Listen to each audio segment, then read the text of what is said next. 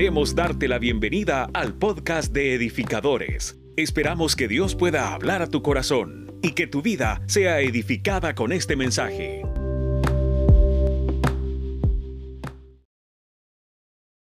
Cristo para la iglesia. Hoy vamos a hablar de tres discípulos importantes, pero antes de hablar acerca del discipulado de, de- estos tres personajes, quiero hablar acerca de algunos detalles de, ser discípulo, porque algunas connotaciones sí las lleva la palabra de Dios. Y quiero hablar acerca de las luchas de un discípulo. ¿Cuántos estamos claros acá que tenemos luchas como discípulos? No, yo pensé que son pocos los que tienen luchas. ¿Cuántos tenemos luchas como discípulos? No es fácil ser un discípulo de Jesús. Si ser cristiano tiene sus batallas, nos caen, se levantan, el ser discípulo es querer llevar una línea un poco más alta de lo normal, es tratar de llevar un estándar mucho mejor que el que usualmente se lleva. Quiero explicar esto. Usualmente cuando tenemos nosotros luchas, la palabra lucha realmente es pelear. ¿Quiénes fuimos buenos para pelear acá? Un hermano me levantó la mano. El hermano Nieto, usted es igual que yo, gallito de pelea, así chiquitín, pero que me imagino. ¿Quién más era de doblársela, quitarse la camisa, ponérsela acá en la mano? Eso era típico.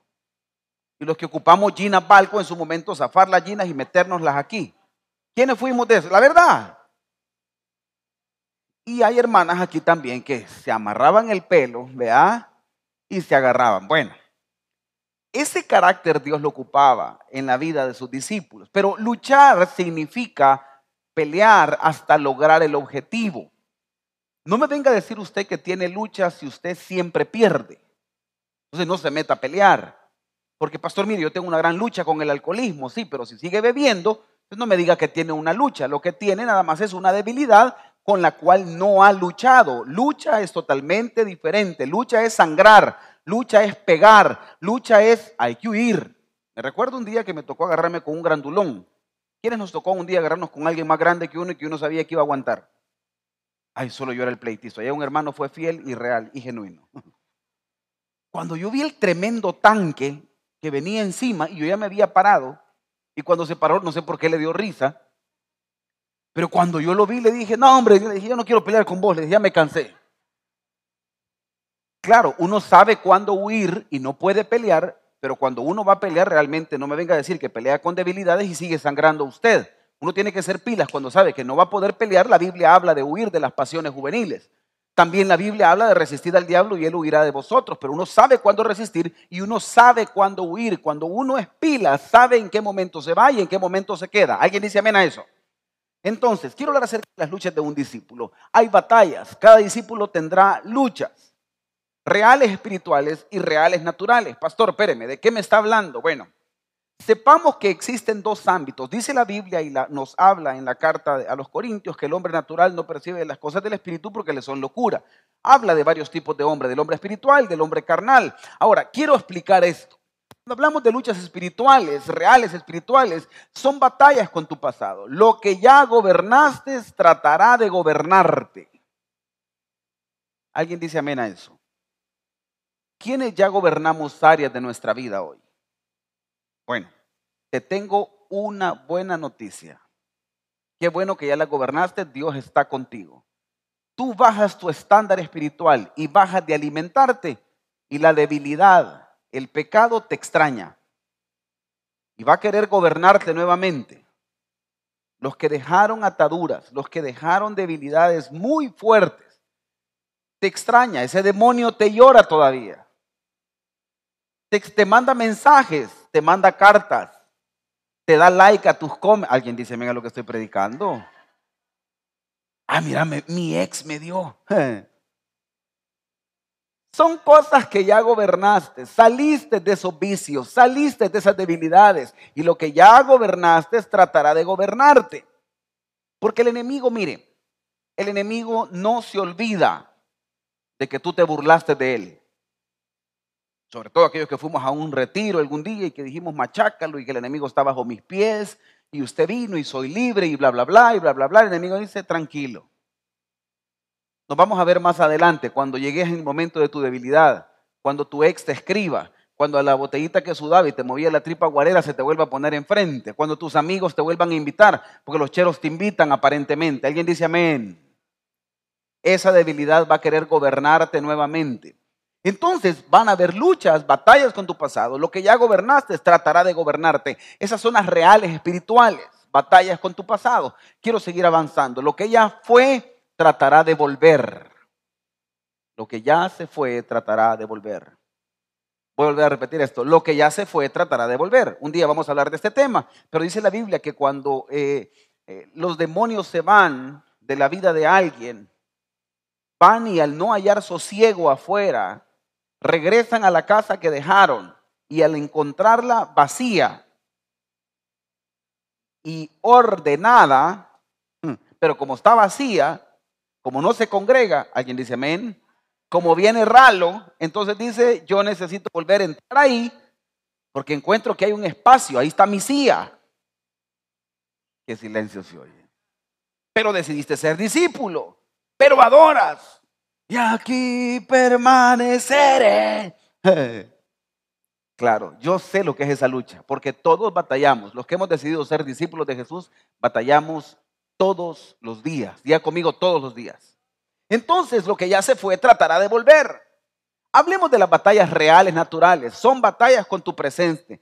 Tratarán de afectar tu mente y tu fe para impactar tu entorno espiritual.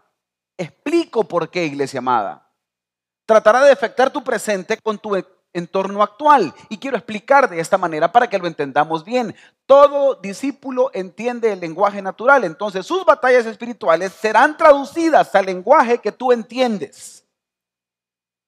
El demonio jamás se va a materializar con cachos y con cola y destrozado de la cara. Nunca porque te va a dar miedo. Voy a volver a repetir esto. El enemigo jamás se va a aparecer con unos grandes cachos, una gran cola, trompa de dragón. Nunca se te va a poner con falda, TikToker. Aleluya. Se te va a poner musculoso por ahí y vas a decir, pastor, mire, y ese mango. No, tata, si no se congrega, topado de demonios está. Siete lleva adentro. ¿Alguien dice a lo que estoy hablando? Entonces las debilidades van a pasar del ámbito que nadie entiende a que tú lo entiendas, a tu entorno real. Y tú vas a decir, yo no sé por qué me viene tanta tentación. Sencillo, porque en la batalla espiritual lo que ya gobernaste tratará de regresar porque ahora has decidido ser un discípulo de Jesús y no va a ser fácil para ti. Entonces va a estar tocando el timbre y aquellos que están mal parados abren la puerta. Un día de estos a Santiago le, casi que le cae. La directriz es no abra la puerta si no sabe quién es. Nombre, que la abra, dice. Nombre.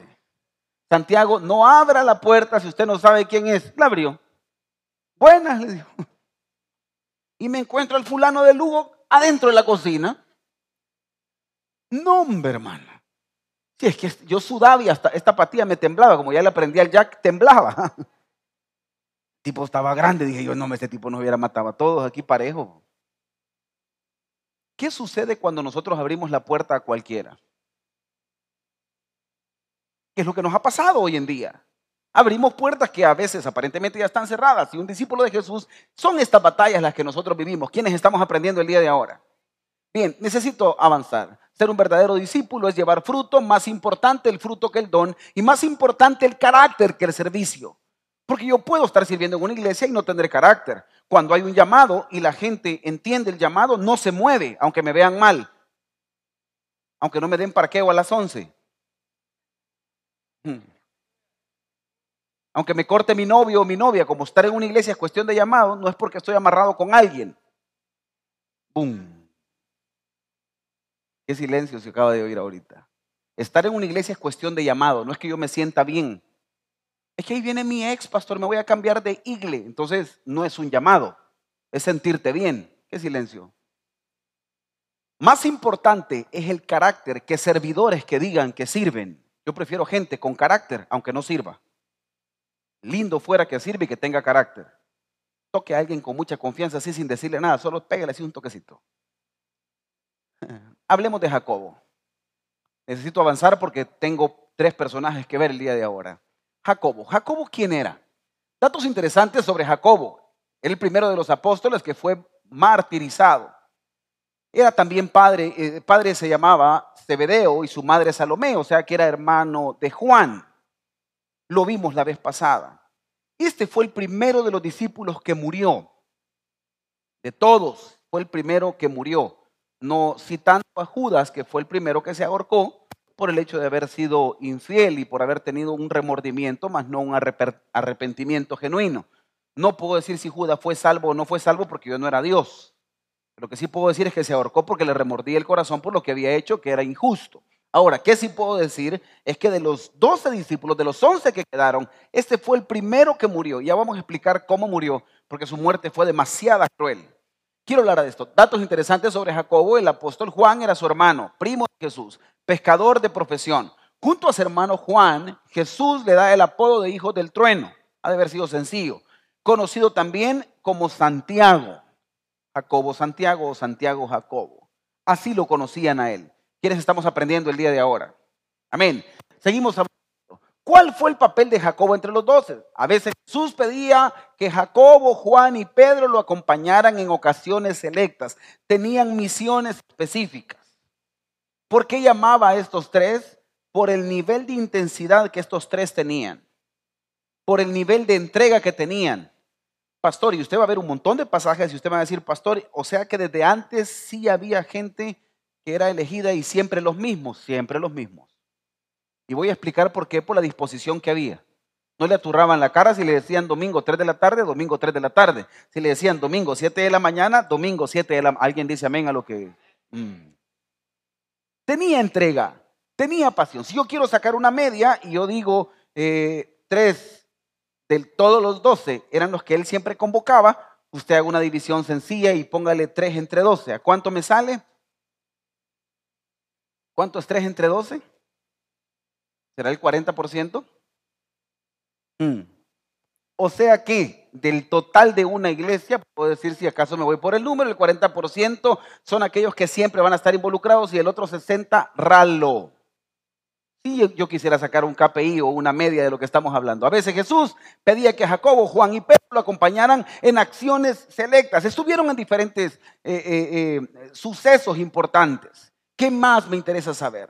En Hechos 12, en aquel mismo tiempo el rey Herodes echó mano de algunos de la iglesia para maltratarles y mató a espada a Jacobo, hermano de Juan. Herodes estaba en medio de la gente y estos acostumbraban a exponer lo que sucedía en ese momento. Los judíos se ensañaron en ese momento y empezaron a decirle a Herodes que mataran, que todos esos discípulos eran falsos. Herodes mismo, teniendo soldados a la par, cuenta la historia no secular, que desenvainó una espada de uno de los soldados y atravesó a Jacobo. Cuenta la historia secular que atravesó tan fuerte el abdomen de Jacobo que impactó sobre una puerta y quedó pegado literalmente a una puerta en la historia secular. ¿Por qué lo estaban haciendo? Porque predicaba Jesús. La iglesia estaba siendo intimidada. La iglesia estaba siendo perseguida. La persecución de la iglesia, que es una de las señales antes del fin, que la iglesia va a ser perseguida. ¿Quiénes entienden eso? Amén. Mateo 24. La Biblia nos habla que la iglesia va a sufrir persecución. Usted y yo vamos a sufrir persecución en algún momento. Y cuando eso suceda, algunos vamos a morir y otros vamos a vivir. Pastor, ¿usted está hablando en serio? Claro que sí. Así está escrito. ¿Quiénes estamos dispuestos a dar nuestra vida por Jesús? Mm. Mm. El 40%. ¿Usted entiende lo que estoy hablando? Jacobo estuvo dispuesto. Y no fue un polloncito, fue una espada atravesada. Y vamos a ver más adelante que con la misma agarraron a Pedro y lo metieron preso porque los judíos celebraron la muerte de Jacobo, así lo dice el libro de los Hechos. Como que agarrar aquí, Herodes estuviera acá y dijeran, mire, fíjese que Guillermo Mejía predique el Evangelio. Agarren a Guillermo, lo atraviesan aquí, aprovechando de una sola vez, agarren a Daniel porque también es de alabanza. Y lo meten preso. Y los judíos, toda la iglesia celebrando en ese momento, los judíos diciendo que bueno que los agarraron. Y Jacobo inmediatamente muere, fue el primer discípulo de Jesús que muere y murió predicando el Evangelio. Me encanta Jacobo. Me imagino toda la gente a su alrededor cómo ha de haber sufrido esto. Pero Jacobo fue de los que eran parte del equipo de Jesús. Jesús ya no estaba. El tipo muere. Y la iglesia sufría maltratos. La iglesia sufría desprecios. Va a venir un tiempo. No lo estoy profetizando, sino que ya está escrito en la Biblia. Va a venir un tiempo que nosotros vamos a sufrir persecución. Pastor, ¿cómo va a ser la persecución? Bueno, habrán corrientes de pensamiento que nosotros no vamos a compartir. Y eso va a ser parte de la persecución de la iglesia. Alrededor del mundo, tengo un amigo, Miguel Ángel Cano, tuvo que salir huyendo de España, pastor y misionero. Hace dos años, antes de la pandemia, dos años, tres años, tuvo que salir huyendo de España porque el gobierno le obligó a que tuviese que casar a dos parejas de hombres. Me dice, pastor, aquí ya es una ley que los pastores debemos y, necesitamos hacerlo, si no, nos meten presos. ¿Qué tuve que hacer? Comprar un boleto y venirme para Nicaragua, a las misiones, y no pude hacerlo. Y empezó la persecución de la iglesia. ¿Alguien entiende lo que estoy hablando? Por eso es que usted va a ver que hoy por hoy la iglesia se levanta cuando empiezan leyes todas locas a favor del muerto, a favor de las muertes, a favor de muchas cosas y tendencias a las cuales nosotros no sabemos el impacto que van a tener. Pero la iglesia debería de levantarse la iglesia debería de ser una voz en medio de toda esa necesidad que hoy por hoy hay, porque eso nos va a repercutir. Le voy a decir algo, los que estamos medio sazones, tal vez vemos alguna cola, pero nuestros hijos van a vivir sobre ese impacto. Y va a ser muy difícil el Evangelio en ese momento. A lo mejor nosotros vamos a vivir las colas de esa persecución. Los discípulos lo vivieron y pagaron con muerte por predicar el Evangelio verdadero. Jacobo tuvo que entregarse. ¿Estás dispuesto a dar tu vida por Jesús? Wow. Su historia termina ahí, pero su legado nos alcanza hasta el día de hoy. Jacob. Murió, pero hasta el día de ahora alcanzamos la bendición por él. No, usted no me está entendiendo. Jacobo muere, pero usted en su vida dice, yo, ¿quién chorro sabía yo quién era Jacobo? Alguien que murió predicando el Evangelio en el libro de los Hechos, que ese Evangelio fue el que nos llegó a nosotros, porque el Evangelio entró por, por los griegos y empezaron algunos judíos a convertirse, algunos griegos empezaron a convertirse, toda Europa empezó a convertirse, todo Asia empezó a convertirse, llegando hasta América y de América a venir a Centroamérica. ¿Alguien entiende lo que estoy hablando? Mm. Muchos se cree que muchos de los españoles, los cuales nos vinieron a conquistar, trajeron el Evangelio acá a través de los americanos que vinieron en ese tiempo.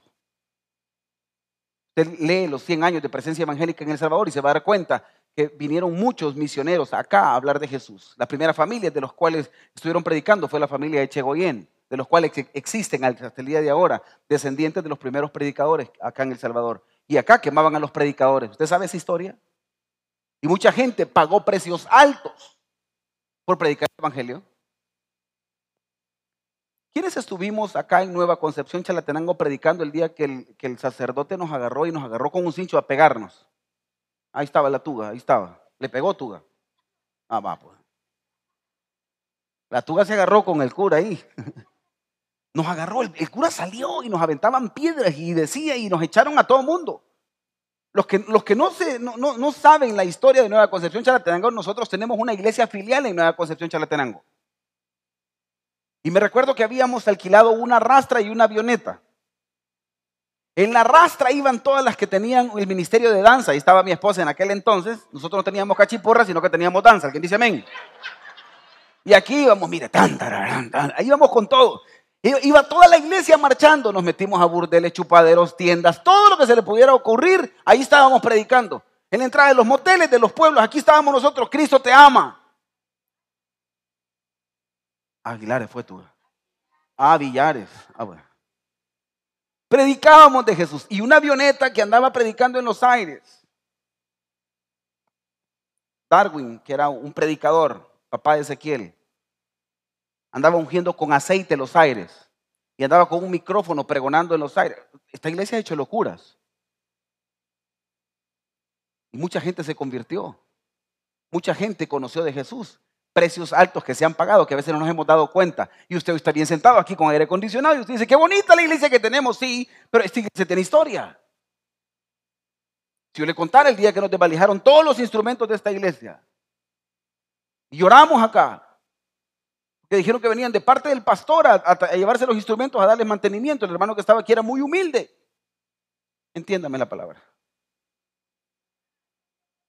Era bien noble. Le dijo, mira, el pastor viene. ¿Cómo no? Le dijo, si el pastor manda, ¿a dónde se lo subo? Y le subió todo el equipo. Y todavía le dijo, y, esa tela le dijo, ay, que estoy comprando unos pantalones para el uniforme. Yo soy sastre, le dijo el mañoso. Le toma medida y le, va, le desvalijó la tela. Y le dio 15 pesos todavía para que le hiciera los pantalones. Está bien buzo. No, hombre, hermano, aquí llorábamos nosotros. Trabajamos de meseros, estuvimos vendiendo toda, toda, toda esa temporada de Navidad, estuvimos vendiendo, trabajamos acá, ese Ministerio de Alabanza trabajó para volver a recuperar todos los instrumentos. Hay precios altos que se han pagado. La iglesia ha sufrido persecución, pero hasta el día de ahora me encanta saber que por tipos como este el Evangelio llegó y tú y yo estamos muy cómodos hoy eh, recibiendo la palabra de Dios. Me encanta eso. Eso es bueno. Diga conmigo Felipe. ¿Quiénes aprendimos de Jacobo el día de ahora? Vamos con Felipe, tengo que correr. Felipe era de Bethsaida, la ciudad de Andrés y de Pedro. Por el origen de su nombre probablemente tuvo ascendencia griega. Quiero hablar de Felipe y por qué quiero citar a este personaje entre los primeros que estamos viendo. Porque Felipe tenía un problema de pesimismo y carácter. Felipe era muy numérico y eso opacaba su fe, porque los números siempre van a opacar tu fe, porque en la fe 2 más 2 es 6. Y Felipe era el que cuantificaba todo. De hecho, la historia secular, MacArthur, uno de los personajes eh, eh, de estudios bíblicos, habla acerca de Felipe como uno de los numéricos, encargado logístico del ministerio de Jesús. Así lo cita. Juan 1.43, el siguiente día quiso Jesús ir a Galilea y halló a Felipe y le dijo, sígueme. Jesús, el llamado de Jesús no tenía que hacerle tanto rollo. Me encanta, Jesús solo los llamaba diciéndole, sígueme. Y el entendido seguía a Jesús, como usted y como yo. Cuando Jesús le dice, congrégate, usted, ahí está. Eso me encanta cuando Jesús te dice cambia, cuando Jesús te dice haz las cosas. El accionar de los discípulos era eminente porque el llamado trae revelación y la revelación trae cambio. Jamás Dios se va a revelar a una iglesia y no haya transformación. Cuando Dios se revela a una iglesia, cuando recibes el toque del Espíritu Santo, cuando caes, cuando tienes una manifestación, no es solo para sentirte bien, toda manifestación tiene que traer transformación. Si no, entonces fue en vano. Haber conocido a Jesús sin haber transformado fue en vano. Y eso me encanta porque Felipe fue uno de los que le dijo, sígueme, inmediatamente le siguió. Es notorio o notable la posición que tenía Felipe entre los discípulos. El contexto del milagro de los panes y los peces, Juan lo destaca como el hombre de logística a quien el maestro, para probarlo, le preguntó, ¿dónde compraremos para que coman estos? Y el tipo se la devuelve con fe. Le dijo, aquí hay panes y peces. Y eran pocos. El tipo era muy astuto. Dijo, mira, ahí hay uno que tiene unos cuantos panes y tenía un par de peces por ahí. Y Jesús lo estaba haciendo para probar. Le dijo, bueno, listo, vos me querés dar poco, yo te voy a enseñar lo que es fe. Y Jesús multiplicó los panes y los peces y comieron todos. Tan rico que es comer. ¿Quién dice amén a eso? No, hombre, hermano, a mí me encanta el pescado frito. ¿Quiénes, ¿Quiénes se comen hasta la cola bien frita y que truena? Sí. ¿A quienes no les gusta el pecado? Perdón, el pescado. No, hermano, aquí hay gente que el pescado es como, ay, pastor, no. Mire, si usted es salvadoreño, usted sabe que aquí frijolitos no pueden faltar. Amén. Tortilla tostada no puede faltar. Amén. Huevos no puede faltar. Amén. Pescado si nosotros somos país costero.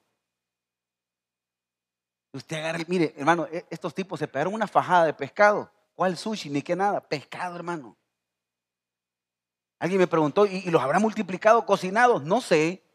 Pero me lo hubieran dado crudo, también me lo harto. Alguien dice amén a eso.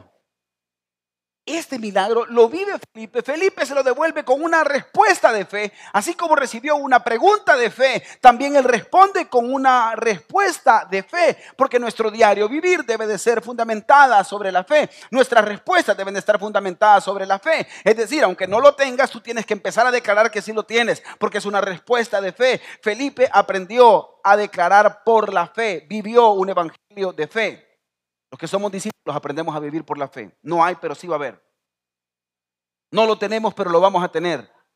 No lo veo, pero sí existe. Alguien dice amén. Entonces Felipe aprendió a ver de esa manera. Miraba milagros que todavía no existían, existían, pero él era muy numérico. Y eso fue un gran rollo para su cabeza, porque muchos de aquí somos numéricos. ¿A cuántos ya no les alcanza el salario ahorita para, o sea, vamos a los primeros días y usted dice, no sé cómo voy a llegar? No me levante la mano, por favor. Pero algunos sacan la cuenta y no le suman. Hmm. Y usted dice, ¿y cómo voy a comer? Que no sé cómo voy a hacer de aquí para allá. Ya no, ya no me ajusta. Pero es que eso es la fe. Eso es la fe. Y aquellos que somos emprendedores, levánteme la mano todos los que tenemos nuestro propio negocio. Levánteme la mano. Peor aún. Porque tiene deudas, tiene cosas que pagar y aquellos que tienen empleados, porque están jugando a ser emprendedores, tienen empleados que pagar y usted dice, no sé cómo me va a alcanzar, pero por la fe. Hay que trabajar también. Porque hay que buscar quién tiene los panes y los peces. Alguien dice amén. Pero los números le afectaban a este cabezón. Quiero seguir aprendiendo. Más adelante, en una escena próxima a la crucifixión, unos griegos que vinieron a ver al Señor se acercaron a Felipe, quien junto a Andrés eran los únicos de los doce con nombres griegos. Esto revela que Felipe era plenamente identificado como un discípulo de Cristo. Como tenían ellos un nombre descendiente de los griegos, fue una llave para abrir el Evangelio a ellos. Quiero traducir esto al día de ahora. Nosotros a lo mejor no tenemos un nombre descendiente de griego para abrirle puertas a los griegos, pero tu pasado sí puede abrir puertas de bendición para que otros se conviertan. Si tu pasado es oscuro, cuéntale a otros de dónde te sacó el Señor. Cuéntale quién tú eras, porque Felipe, su nombre que era griego, logró abrir puertas para que el Evangelio fuese llevado a ese lugar. ¿Alguien dice amén a eso? Y me encanta porque Felipe fue esa llave que necesitaban los griegos para conocer de Jesús.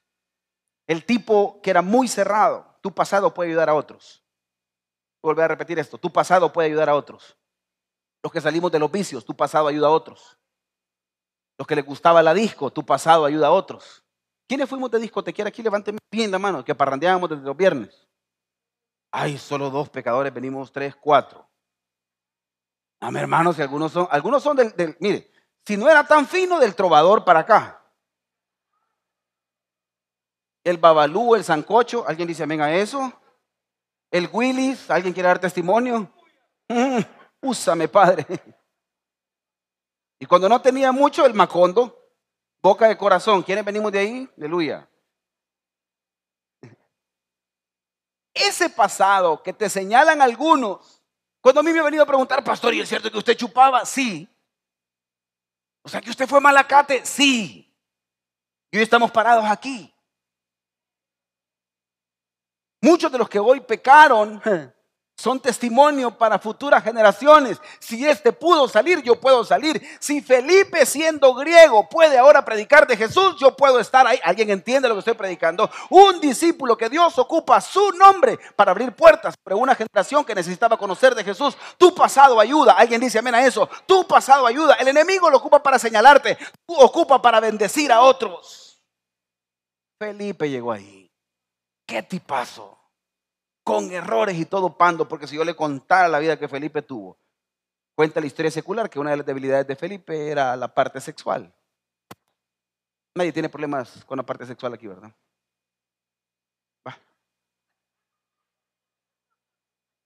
Hoy solo ángeles vinieron seres asexuales el día de ahora. Aunque hay otros varoncitos que les gustan otros varoncitos. ¿Alguien quiere dar testimonio de eso?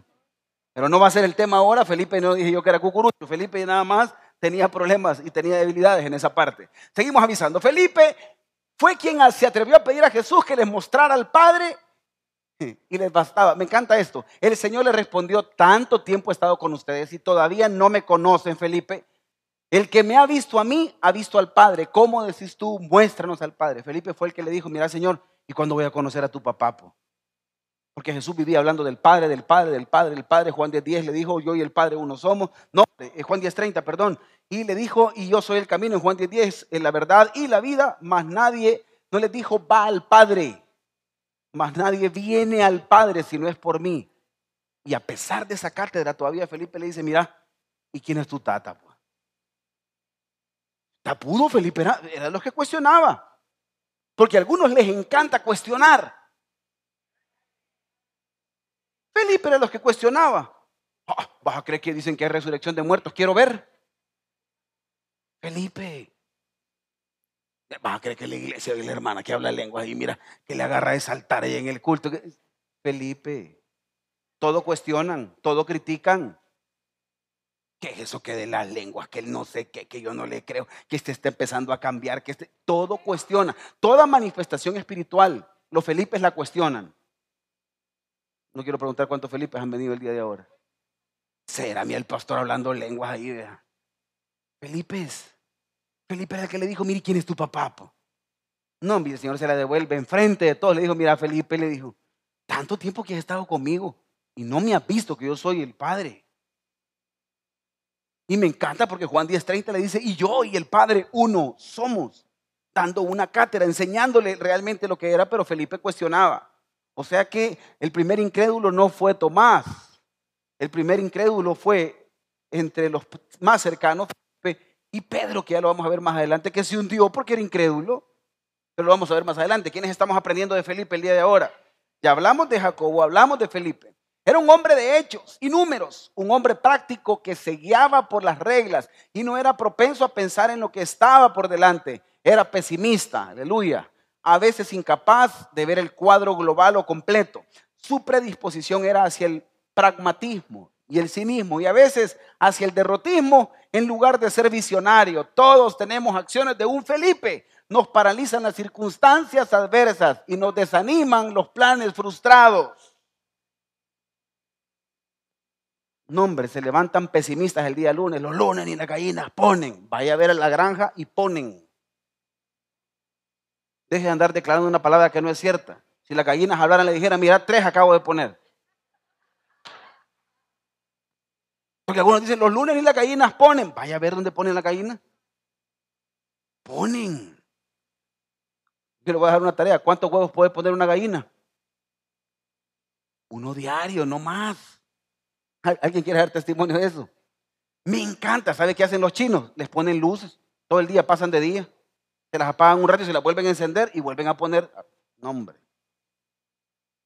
Entienda esto. Este tipo era pesimista. Muchos se levantan los lunes con unas historias tan devastadoras y ponen en sus historias, charla haraganería, póngale la otra palabra que pone o quedarme dormido. No, hombre. Y el montón de hermanitos dándole like, quedarme dormido. Y así quiere comer y prosperar. ¿No le va a abundar el asunto? O sea, quieren las bendiciones, pero quieren estar aquí entortados para la gloria de Dios. Este era el pesimista. Este debe haber sido que con los que se murió Lázaro, no, no le funcionó a Jesús. Lo va a levantar, cuidado. Porque era práctico. No miraba los milagros, sino que miraba lo que lograban ver sus ojos. Todo querían demostración. Era el numérico. Era el que quería ver las cosas que pasaban. Querían confirmación de la confirmación de la confirmación de la palabra. Me imagino que ese era de los que buscaba profetas. Que Dios ya le habló que va a cumplir algo en su vida, pero va donde otro profeta. Dios no le da una palabra para mí. Andan buscando a los brujitas del reino. ¿Alguien dice amén? Si Dios ya te habló, yo creo en los profetas. Pero hay gente que andan buscando y Dios no te ha dicho algo para mí. Si hermano, si Él le dijo una vez, créalo. No, yo pensé que se me iba a retumbar. Si Dios ya le dijo una vez, créalo. Pero le dijo, espéreme, es que le voy a preguntar al otro porque la vida de este es medio panda, mejor le voy a preguntar a uno medio recto. Hmm. Si ocupó una burra para profetizar, nos puede ocupar. Algunos somos más pony. ¿Alguien dice amén a eso? Detalles de la vida de Felipe, lo que Jesús hizo por él. Lo busca y lo elige para salvación. Dos, lo incluye en su equipo de futuros apóstoles. Él no lo vio como un discípulo, sino que lo estaba viendo en el libro de los hechos, ya predicando el Evangelio. Alguien dice amén, porque necesitaba a alguien con un nombre raro para que los griegos se convirtiesen. Tres, trabajaba con su carácter paciente y amorosamente. Sabía que Felipe era problemático, porque en toda iglesia habla gente problemática.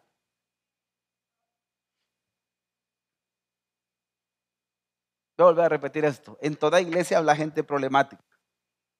Si le ponen el aire acondicionado, había hielo en la iglesia. Si le quitan el aire, no voy porque demasiado calor. Mm. Aleluya. Si hay culto a las 7, que muy temprano. Si hay culto a las 11, es que no me sale, pastor. Y a las 9, es que no sé, pastor. O sea, todo es queja. Mire, mataba la risa porque aquí hay cámaras en toda la iglesia, dentro del templo, en los pasillos, por todos lados. No, hombre, si yo le contara a todas las que nos echamos nosotros. Hay gente problemática en la iglesia. Hasta doblan placas, vea Joao. Ahí el pobre Joao le la placa en la moto. Ya tengo bien vigilado quién fue. No, hombre, hermano, pero es que ahí sale eh, a todo color aquí. Si yo le contara, hermano, siempre hay problemáticos en las iglesias. Siempre hay, gente que se queja. Viene uno bien contento cantando. El sonido, había alguien que venía antes. Ya no viene, para la gloria de Dios. Y cuando empezaba el sonido le decía. Yo decía, ¿y para qué se congrega aquí? Pues si aquí saben que a nosotros nos gusta la bulla. No, hombre, si aquí somos una iglesia pachanguera. Hay Mara que quiere estar aquí como que santo entierro aquí. Pero aquí un gran jalón, si aquí está Fer. Ajá. Pero hay gente que empieza la música y es como. Ponen las luces. Si se sentó en medio, hermano, lo van a luciar. Si usted es de los que le gusta que lo lucen y andar viendo luces, porque siempre andaba bien arriba del palo antes, quédese aquí en medio, hermano. Y si no le gusta que lo lucen, cámbiese. Sea feliz, hermano. Duerme en paz. No, que ahí están aquí. Felipe el problemático. Entonces, ¿qué le tocó al Señor? Trabajar con el carácter de este tipo, paciente y amorosamente. Me acuerdo un día que me daba problemas a alguien en un ministerio que yo tuve. Y llegué donde el pastor a llorarle. Y me dijo dos respuestas que el pastor siempre las dice y yo las devuelvo el día de ahora. Seguramente no has hecho lo suficiente para impactar su corazón. Y dos, es necesario ese tipo de gente para que formen tu corazón porque fuiste igual. O sea que todo zapato tiene el mismo tamaño del pie de alguien. Sinceramente, así es. Viera mi esposa qué problemática es, pastor. Trozo de marido que debe tener. Si no tuvieras esa mujer, no te do matata. Algunos tienen, de, verdad, hermano, algunos tienen, pero es que hasta, hasta a mí me da miedo. La vez pasada estaba alguien ahí y le dijo, y te callas. Hasta yo me caí. No, hombre, perdone, pastor, no es como usted. Ay, le dije, pero casi. Lupita se ha de acordar el día que yo fuimos a ver a alguien, pastor. Mire, me tocaba la visitación a mí. Como teníamos, teníamos células, aquí andaba yo, bien contento. Teníamos el Ministerio de Cárceles con Lupita. Y me acuerdo que esa vez fuimos a visitar una familia y oí gritos. No, hombre, la hermana era algo así, y el, esposo algo, éramos del mismo size. Como vuelto de panadería, 1.49, ¿me entiendes? Así éramos los dos. Y oía que peleaban y me acerqué. No, hombre, pastor, y me voy encontrando y me dice, pastor, ayúdeme que esta mujer me está pegando. De manera algo amplia. Le dije, hermana, ¿qué le pasa? Me dijo. Es que mire, me dijo, siéntese, me dijo. Vaya, le dije. No, hombre, hermano, tomar esa mujer. No, hombre, hermano. Pastor me dijo, hágale caso, me dijo. Hay gente así de carácter amplio en las iglesias. Y uno que tiene que ser como Jesús, paciente y amoroso. Diga conmigo, paciente y amoroso. Hombres que están aquí con sus esposas, pacientes y amorosos. Mujeres que están aquí con el gárgamel que tienen en casa, pacientes y amorosos. Porque hay algunos hermanos que de plano que cuando sacan el King Kong quieren. Paciente y amoroso, hermana. Amén, hermanas. Por poco me persuades, le dijo el apóstol Pablo. Seguimos avanzando. Quizás habríamos esperado que Jesús buscara a los hombres mejor calificados, pero escogió a un pequeño grupo de hombres comunes y corrientes y dijo, van a resultar. Todo lo que esperaba de ellos era su disposición. Los atraería a él, los entrenaría y les daría poder para servirle. Agarró gente común y corriente como tú y como yo, pleitistas, con problemas y debilidades como las tenía Felipe con las mujeres. Hay un hermano hasta así le hizo. Eran personas comunes y corrientes, pero estaban deseosos de servir al Señor. ¿Quiénes estamos aprendiendo el día de ahora? Hablemos de Simón, Pedro. La palabra Pedro se la puso el Señor porque significa piedra, ya lo vamos a ver más adelante. Ya que era bien blando el carácter del hermano. Pero Simón era lo siguiente, también conocido como Cefas, fue uno de los primeros seguidores de Jesús. Era un discípulo franco y ferviente. Entendamos por la palabra franco que el tipo no se quedaba con nada. Si tenía que decirlo, lo decía. Si tenía que agarrarse con alguien, lo decía. Aquí hay mucha gente imprudente que no guarda prudencia. En la familia siempre tenemos unos salidos, ¿sí o no? Pero es que permitime, yo voy a hablar porque este está adorando la, palabra. Porque hay, unos y unas, no hombre, que les encanta tirar granadas aquí en medio. Y les encanta tirar la granada en dos ocasiones. Cuando está toda la familia y cuando están comiendo. No, hombre, hermano. Y aquella cosa tertulia que iban a celebrar el Día de la Madre, alguien dice amén a eso. No, hombre, se broteó una, una, una batalla campal es que esta salió preñada y empieza, hermano. No. Ay, mire, hay cosas que uno no tiene que tocar, algunos temas, pico, iglesia. Si no va a sumar, Pedro era así. De hecho, tenía una voz en el liderazgo. Después de Jesús, Pedro el que agarraba a todos. Y el carácter de Pedro era así, salido, tapudo, malcriado, como me decía mi abuela. Es que yo te voy a decir una cosa, así era Pedro, intenso. No, hombre, no se puede quedar callado. Aquí hay gente que tiene negocio y se pelea con los clientes, hermano. No se pelee con los clientes, denle la razón. Mire, que si le va a dar pisto, mire. ¿Para qué va a pelear? Sí, mire que no, que no, que, usted tiene razón. ¿A cuánto quiere? A tanto, no se preocupe. Pero es que mire, es que ustedes que no responden rápido. Sí, tiene razón. ¿A dónde se lo llevo? Ya con el billete aquí, ¿quién ganó? Yo. Pero hay algunos aquí que no son negociadores. Levánteme la mano los negociadores aquí. Levánteme la mano los que son buchincheros aquí. Y los que no tienen sentimientos que no levantaron la mano. Porque tienen que estar en, un lado o en el otro. O negociadores o pleitistas. Pedro Increíble. ¿Sabe quién dio estas palabras? Pablo. ¿Y sabe qué dijo? Uno de los amigos más cercanos de Jesús, un apóstol y una columna de la iglesia. Lo cita en Gálatas 2.9. Me encanta. Pedro, un impulsivo pescador que carecía de estudios, se había distinguido en vida como uno de los discípulos preferidos de Cristo, erigiéndose frecuentemente en el portavoz del grupo de los doce discípulos. Tenía liderazgo este tipo. No tenía estudio, pero él tenía algo en su corazón, era ferviente. Usted va a ver que teníamos al doctor Lucas, lo vamos a ver más adelante. Mateo, que era recaudador de impuestos. Pero este tipo lo que era era pescador, era calle pero elegante. Y este no se quedaba callado. Este es de los que decía, espérame, espérame, espérame. Y ponía orden a los doce.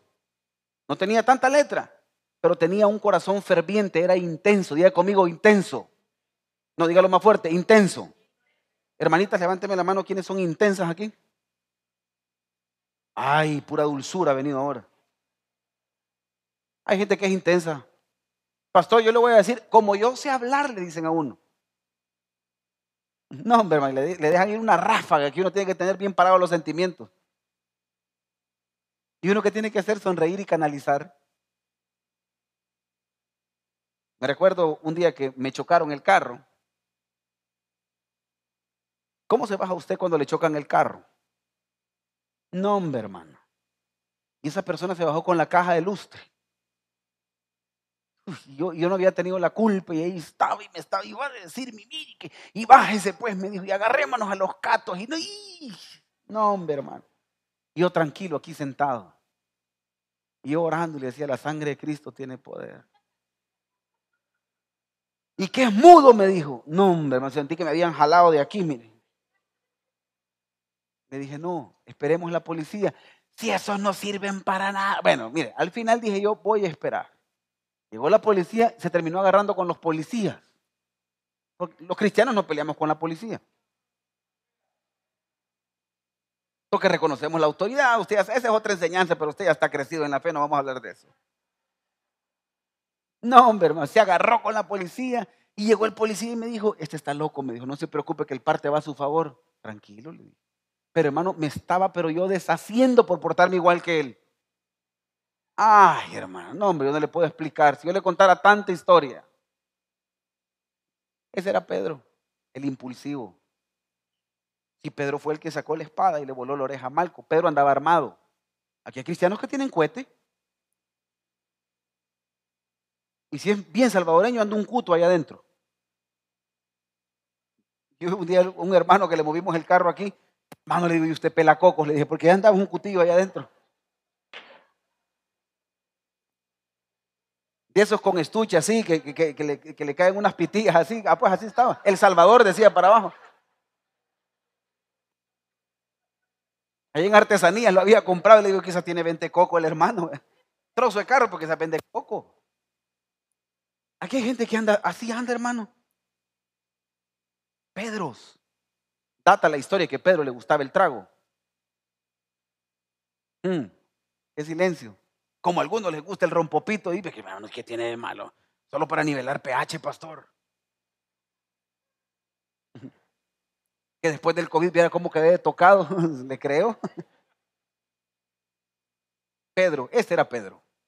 La Biblia cuenta que de hecho el sobrenombre de Pedro se lo puso el mismo Jesús, señalarlo, mire, señalándolo como piedra. Era pedrada el tipo. No sabía responder. Proverbios 15.1 dice que la blanda respuesta quita la ira, pero la palabra áspera hace subir el furor, hermano. Y que hay algunos que aquí no tienen modales. Mamás que están acá. Levánteme la mano todas las mamás que están acá. Mamás. Despierten a sus hijos, los que viven ahí en su casa con amor. Ponga música. Gilson instrumental en piano. No que lleguen, hermano, abren puertas. No, hombre, yo, no éramos cristianos en aquel entonces y me acuerdo mi niñez. Me encendían la luz, me bajaban la sábana. No, hombre, el gran hielo que había en ese entonces. Por eso es que no me creció el cuerpo de aquí para abajo, de aquí para arriba soy alto. No, hombre, hermano, ¿cuándo tenía el pie yo a esa hora? Gran frío. Niño, levántate, que ya es tarde, que no se pueden levantar solo. Nadie se levanta solo si no pone alarma, hermano. Y uno se levanta con una gran angustia, hermano, que no sabe si Cristo vino, si algo pasó. De verdad, yo, me acuerdo que me acuerdo que un día hasta me levanté y ¿qué pasa? Ay, pero la señora se equivoca y lo levanta sábado. Ay, disculpame, hijo, volvete a dormir. ¿Crees que me voy a volver a dormir? Mamás, levanten con amor, no sean cefas. Tranquilo, si, si pueden dormir, déjenlos que duerman, hombre. Con amor, mire, a mí me encanta, mi esposa me dice, anda a levantar a los niños, ella sabe que es mi especialidad. Llego, los abrazo, me meto, ahí estoy con ellos, como tres cabemos en una cama individual, no sé por qué. Tres cabemos en la cama individual, ahí está, Santiago, y ahí estamos platicando. Josué, que es el que cuesta un poco más que se levante, tiene que dar testimonio de eso. Platicamos ahí con él. Lo abrazo y le digo, viejito, me dice, a las nueve entro. Digo, ya, ya van a ser, tranquilo, no pasa nada. Las mamás deberían de ser aquí.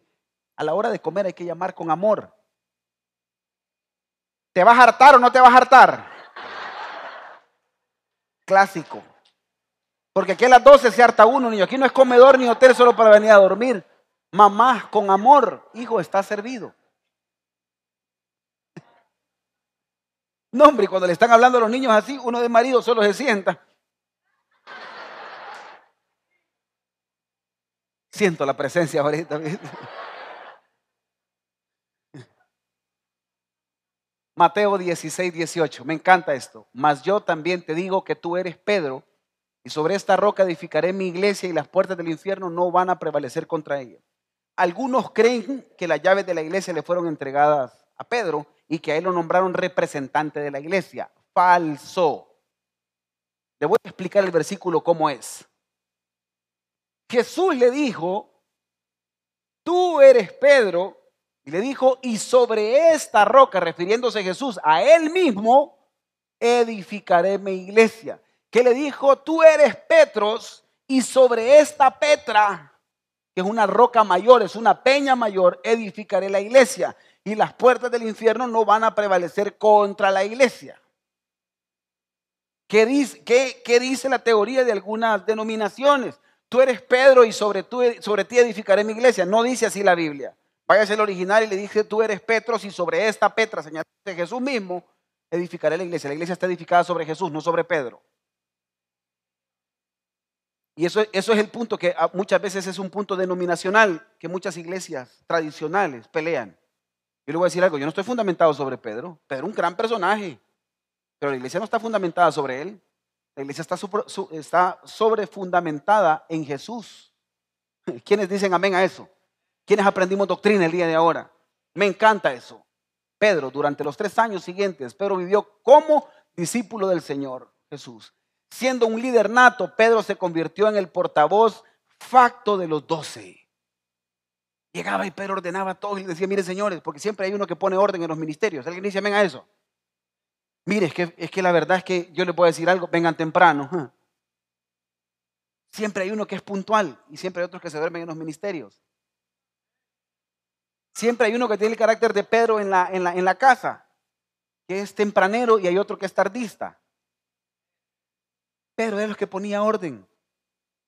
Mire muchachos, si nosotros somos un hogar cristiano, aquí ya no debe de haber guaro ni cerveza en la refri. No, hombre, hermano, yo no sé si fui pujo ese o fue amén el que dijeron. Mm". No, hombre, aquel día fuimos a comer a la casa de alguien. Y como yo soy meque, yo, yo le voy a hacer, yo soy metido. Ven. Le dije, hermano, le voy a agarrar agua. Yo le sirvo. Me dijo, no, le dije, yo puedo. No, pastor, siéntese. Yo voy, le dije. Ay, hermano. Pura Golden Light tenía ahí. Le digo, qué buena su agua mineral, hermano. Le dije. Ay, pastor, ya me agarró. No es mía, es que una tía que vino ahí me lo dejó claro. Le dije, no se preocupe. Los cristianos no tenemos esas cosas ya dentro de nuestras refrigeradoras. Porque nuestros hijos también se congregan. Y usted no habla con hechos, sino con, usted no habla con palabras, sino con hechos. Y sus hijos no aprenden lo que usted les dice, sino lo que miran. Usted no le va a decir no tomen porque sabe que usted chupirringui. Alguien dice amén. Voy con esto. Pedro era parte del círculo íntimo de los discípulos de Jesús junto con Jacobo y junto con Juan, tres con él. Quiero seguir avanzando. En varias ocasiones Pedro se mostró impetuoso hasta el punto de ser imprudente. Por ejemplo, fue Pedro quien dejó la barca para caminar sobre las aguas hacia Jesús. Jesús le dijo, mira, cuando lo miraron a Jesús caminando sobre las aguas, Pedro le dijo, espérame, espérame, le dijo. Por el carácter que tenía, yo quiero ir a ti ahí, le dijo, vení, le dijo. Y Pedro empezó bien. No, hombre, no era nada Chris Ángel. Aquí andaba aquel. Pero de repente, ¿qué dijo? Se hundió. Quitó la mirada de Jesús y se fue adentro. Y Jesús le dijo, por tu poca fe, pero vamos a el tapud. ¿Y qué le costaba seguir ahí en la barca? Pero como él quería entrar en un ámbito sobrenatural que le correspondía a Jesús, se le quería llevar de Chicho Gacho de la película Gacha, alguien dice amén, se empezó a hundir.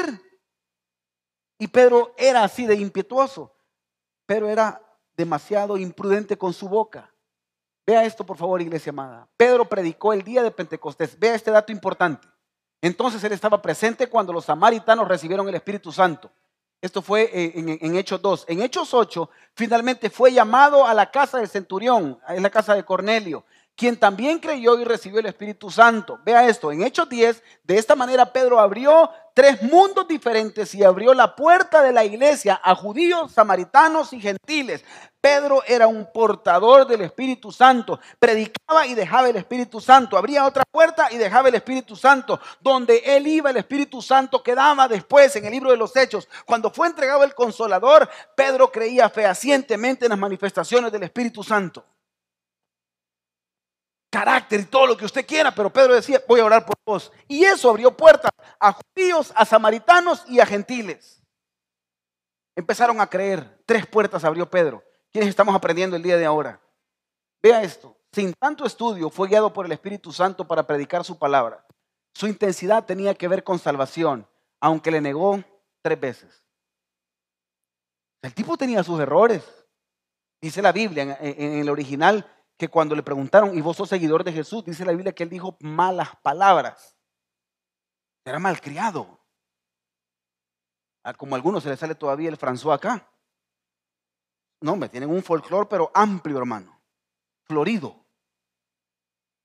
Hmm, ¿Alguien quiere dar testimonio de los que se le salen malas palabras? Se machuca y no dice bendito Dios. Ay, Señor. No, hombre, hermano. Pi, pi. Todavía aquí hay gente que se le sale. ¿Qué edificadores tenemos chats diversos? Y usted sabe que cuando usted ocupa una palabra demasiado seguida, el corrector se la agarra, ¿cierto o no? Vapo. No, hombre, hermano, si es que una hermana por poner X palabra, se le sale la mala palabra y iba, perdón, pastor, fue el corrector, cabal, le dije yo. Si fue el corrector, porque el corrector lo que hace es agarrar el algoritmo y dejarlo guardado de una palabra frecuente que usted utiliza. Mm. Ni le explico lo que salía ahí, hermano. Y vine yo porque yo sabía que lo iba a borrar. Sobre esa palabra comenté y le puse aleluya. Lo borró, pero ya quedó ahí. Y me escribe aparte, Pastor, borre lo que ahí estamos en el grupo de no sé qué. Yo lo hice con dolo. Pedro le negó tres veces. ¿Se imagina usted el bullying que tenía de todos los discípulos porque le había negado tres veces? ¿Se imagina usted cuántas veces cantó el gallo? El gallo cantó una vez. Él negó tres veces. Y el tipo era de los que seguía a Jesús. Era de los tres más cercanos. Y cuando le preguntaron, ¿y vos seguís a Jesús? Empezó a decir malas palabras. Hmm, ¿Qué silencio? Y te congregas en edificadores. No, no, no, no, no, yo voy a una reunión, conexión le llaman, que le mientan. Es como un club. Eh, conexión no es un club, es una iglesia de edificadores de jóvenes. Edificadores no es un club, es una iglesia cristiana evangélica. Si a usted lo trajeron aquí diciéndole que era un club social, le dieron casaca, hermano. Porque no cobramos, esto es gratis. Pero esta es una iglesia cristiana evangélica, donde el que entra por esa puerta es transformado. O sea, que quede bien definido. Venite, vamos a una reunión que se pone bien, bien cool, fíjate. No, no, esta es una iglesia cristiana evangélica. Para que quede bien claro, hermano, porque algunos te voy a llevar. Y como me dijo alguien un día, pastor, voy a llevar un nuevo, pero no le voy a hablar de Jesús, ni le vayan a pedir que reciba a Cristo, ni que nada. Y entonces, ¿para qué viene? Es como que me lleven a mí al McDonald's. No voy a pedir hamburguesas, oiga. Ay Dios, hermano.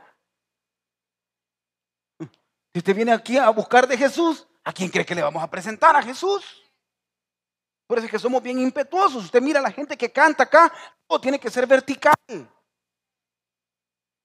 le vamos a cantar, me diste a mí. No, hombre, hermano. Tenemos que cantar, adorar a Jesús. ¿Alguien dice amén a eso? Mm, me encanta. Jesús nos ve como Él quiere que seamos. La primera vez que se encontraron, Jesús llamó a Simón Pedro el pescador, áspero e imprudente. Era a los ojos de Jesús una roca firme y fiel. El que comenzó en vosotros la buena obra la perfeccionará hasta el día de Jesucristo. Mire, Jesús no escogió los mejores, pero sabía que iban a pregonar de Jesús. Malacates, pero leales. En proceso de transformación, de transformación, pero fieles. Pedro muere crucificado en Roma. Su deseo fue morir con la cabeza abajo y los pies arriba. Fue una cruz invertida como él murió. Y no fue porque lo castigaron. Él dijo, yo no puedo morir como el maestro murió. Jamás. El de redención es él. A mí deme vuelta, por favor. La cabeza abajo, máteme. No, hombre, se imagina usted pidiendo gusto para que lo maten. No, hombre, yo, yo, yo hubiera llorado. ¿Quiénes hubiéramos llorado a la hora de la muerte? No, mire, no me mate. No, hombre, qué le dijo, espere, me va a matar, deme vuelta, le dijo. Pidió gusto. ¿Por qué? Porque él sabía que estaba muriendo por predicar su palabra. Todos los discípulos, me encantan, estaban dispuestos a dar su vida por Jesús. Jesús les enseñó un término de lealtad hasta el último día de su vida. Y lo aprendieron bien. Quiero relatar algo que Pedro vivió que a mí me dejó la cabeza estallada el día de ahora. Vea esto, por favor. Hechos 12:3. Y viendo esto que había agradado a los judíos fue cuando mataron a Jacobo, procedió a aprender también a Pedro. Eran entonces los días de los panes sin levadura.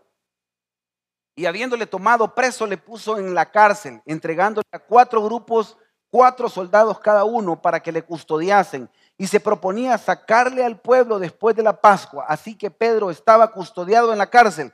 Pero la iglesia, me encanta esto, pero la iglesia hacía sin cesar oración a Dios por él. Como los que se han llevado presos ahorita. La iglesia ora. No le interesa el pasado de la gente. Si por pecado nos tuvieran que meter presos, hermano, todos estaríamos en Mariona, a panteos. Yo no puedo juzgar a alguien, es que en algo andaba el hermano, mire, y andaba tatuado. Hermano, no juzgue. Pedro por estar predicando, el tipo ya había cambiado, pero ¿qué dijo, qué dijo Herodes? No, hombre, este lo vamos a matar después de la Pascua, lo matamos porque lo matamos. Les encantó cómo le atravesé la espada a Jacobo, me voy a echar a Pedro también. La iglesia empezó a orar. Porque la, oración de una iglesia unida tiene poder. La oración de una familia unida tiene poder. Y no es un cliché, no debería ser un cliché. Ahí vamos a estar orando, hermano. Literalmente ponga recordatorios y ore por la gente. 10 segundos, 15 segundos, pero ore por la gente. Hágalo. La iglesia tiene poder en la oración. Y cuando Herodes le iba a sacar aquella misma noche, y había terminado la, fiesta sin panes, de, panes sin levadura, estaba Pedro durmiendo entre dos soldados. Aquí estaban, dos soldados, durmiendo aquí a la par. Y vea lo que sucede. Sujeto con dos cadenas, diga conmigo, dos cadenas. Vea esto por favor. Y los guardas delante de la puerta custodiaban la cárcel. Y he aquí que se presentó un ángel del Señor y una luz resplandeció en la cárcel. Y tocando a Pedro en el costado le despertó diciendo, levántate pronto. Y las cadenas, ¿qué dice? Se le cayeron de las manos, porque una visitación puede quitar cadenas que te atan. Pedrito estaba ahí diciendo, ya me toca, me van a matar. Y el Señor dijo, Pedro, todavía tenés que seguir predicando el Evangelio, no te van a matar. Y le manda un ángel el mismo ángel de Jehová, una luz resplandeciente. Y de repente Pedro, cuando mira esto, mira la luz y lo despierta. Y Pedro se levanta. Y me encanta esto. Lo que lo tenía atado, y eran cadenas, lo que lo tenía atado, se cayó. Cuando el Espíritu Santo te visita, las cadenas se caen. Y eso es literal, se caen. Por eso es que yo no creo en cristianos cuando han tenido visitación del Espíritu Santo y no hay transformación. Cuando Él te visita es para cambio, es para transformación. Le dijo el ángel, ciñete y átate las sandalias. Le dijo, ponete las chanclas. Y lo hizo así, le dijo, envuélvete en tu manto y sígueme. Y saliendo le seguía, pero no sabía que era verdad lo que hacía el ángel, sino que pensaba que veía una visión, como cuando usted está dormitado, que le están hablando y usted no sabe si es verdad. ¿Quiénes se han levantado, han platicado y se han vuelto a dormir? ¿Quiénes son así? Levánteme la mano, ¿quiénes son los que platican? Ah, ahí está, una hermana, dos hermanas, tres, ok. Voy a presentar a alguien aquí del psiquiátrico, ¿vieran qué bueno es? No, no es cierto, hermano, perdón. Pero hay gente que platica dormida. Pues Pedro, este creyó que lo que había visto, quizás estoy soñando, porque no es común estando en la cárcel, en medio de dos soldados, estos dos no se despierten, se le caen las cadenas. Si la cadena se le cayó, hizo ruido. Yo, soldado, oigo medio ruido, me despierto. Y se despierta, no se despierta. Pedro, medio adormecido, vámonos, hizo caso, porque tampoco si era sueño, por lo menos estaba viendo, volaba en el sueño el tipo. Pasó en medio, salió de la puerta, porque así lo dice la Biblia, salió de ahí. Y Dios empezó a obrar. Vea esto, por favor, alguien me ayuda con el piano habiendo pasado la primera y la segunda guardia, o sea, pasó en medio y ni lo vieron, llegaron a la puerta de hierro que daba a la ciudad, la cual se abrió por sí mismo, o sea, las puertas se abren. Cuando tú llevas la presencia de Dios, las puertas se... Alguien dice amén a eso. Y me encanta, se abrió por sí misma y salidos pasaron una calle y luego el ángel se apartó de él. El tipo quedó libre, hermano. Qué juicio, ni qué abogado, ni qué nada. Cuando Él decide sacarte y levantarte, te va a acompañar. Cuando Él dice, te voy a quitar las cadenas, es que vos no estás preso por pecar. El enemigo se quiso levantar en contra de ti. Y tú has sido de los discípulos que ha entregado toda su vida por mí. Yo no te voy a dejar caer. Porque cuando tú eres fiel, Él no te deja caer. Porque cuando tú eres leal, Él no te deja caer. Él no te desampara, él no te desampara nunca. Él te acompaña. Hoy entiendes por qué no te ha dejado. Y a lo mejor algunos estamos presos en deudas, a lo mejor algunos están presos en problemas emocionales, en tristeza. Y Jesús dice, no te preocupes, cuando menos lo sientes, voy a ocupar los límites, te voy a dejar un ratito en la cárcel, pero cuando menos lo sientas, me voy a aparecer y sin que nadie me mire ni se sepa, vas a pasar en medio de los soldados que te están cuidando, en medio de la siguiente tropa, en medio de la otra tropa. Llegues a la puerta, nadie te la va a abrir porque si no vas a creer que es por conectes. La voy a abrir yo, la puerta se va a abrir sola porque los milagros van a ser para glorificar el nombre de Dios. Y Pedro cuando vino a darse cuenta, Pedro ya estaba del otro lado. Me encanta eso. Entonces Pedro volviendo en sí, dijo, ahora entiendo verdaderamente que el Señor ha enviado su ángel y me ha librado de la mano de Herodes y de todo el pueblo de los judíos. De los judíos esperaban. ¿Qué esperaban? Matarlo. Ya estaba libre. ¿Por qué Pedro se entregó? Porque Dios se manifestaba en la vida de Pedro. Mira, ves, como un verdadero seguidor de Jesús. Dios se manifestaba en la vida de Pedro, un verdadero seguidor de Jesús. Cuando tú sigues a Jesús, Él no te abandona. Él es leal, fiel, fiel. Él te acompaña. Es Pedro. Aprendimos de Jacobo, aprendimos de Felipe y hoy aprendimos de Simón Pedro. Padre que estás en los cielos. Que tu gracia, Señor, hoy nos abrace. Ponte en pie, por favor. Sube todo el ministerio de alabanza.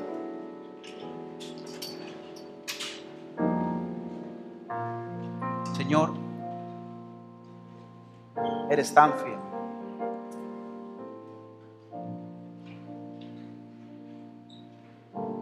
Y este día, Señor, lo que a mí me encantaría es que tu iglesia te conozca como el Dios que se aparece en medio de la adversidad,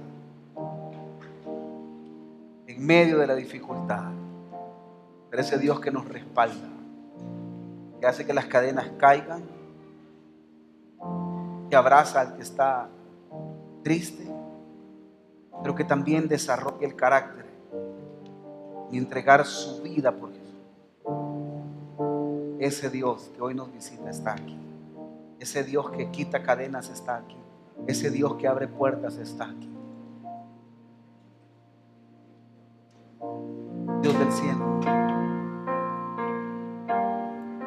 Yo no sé si tú necesitas que Jesús visite esa cárcel hoy que esas cadenas caigan.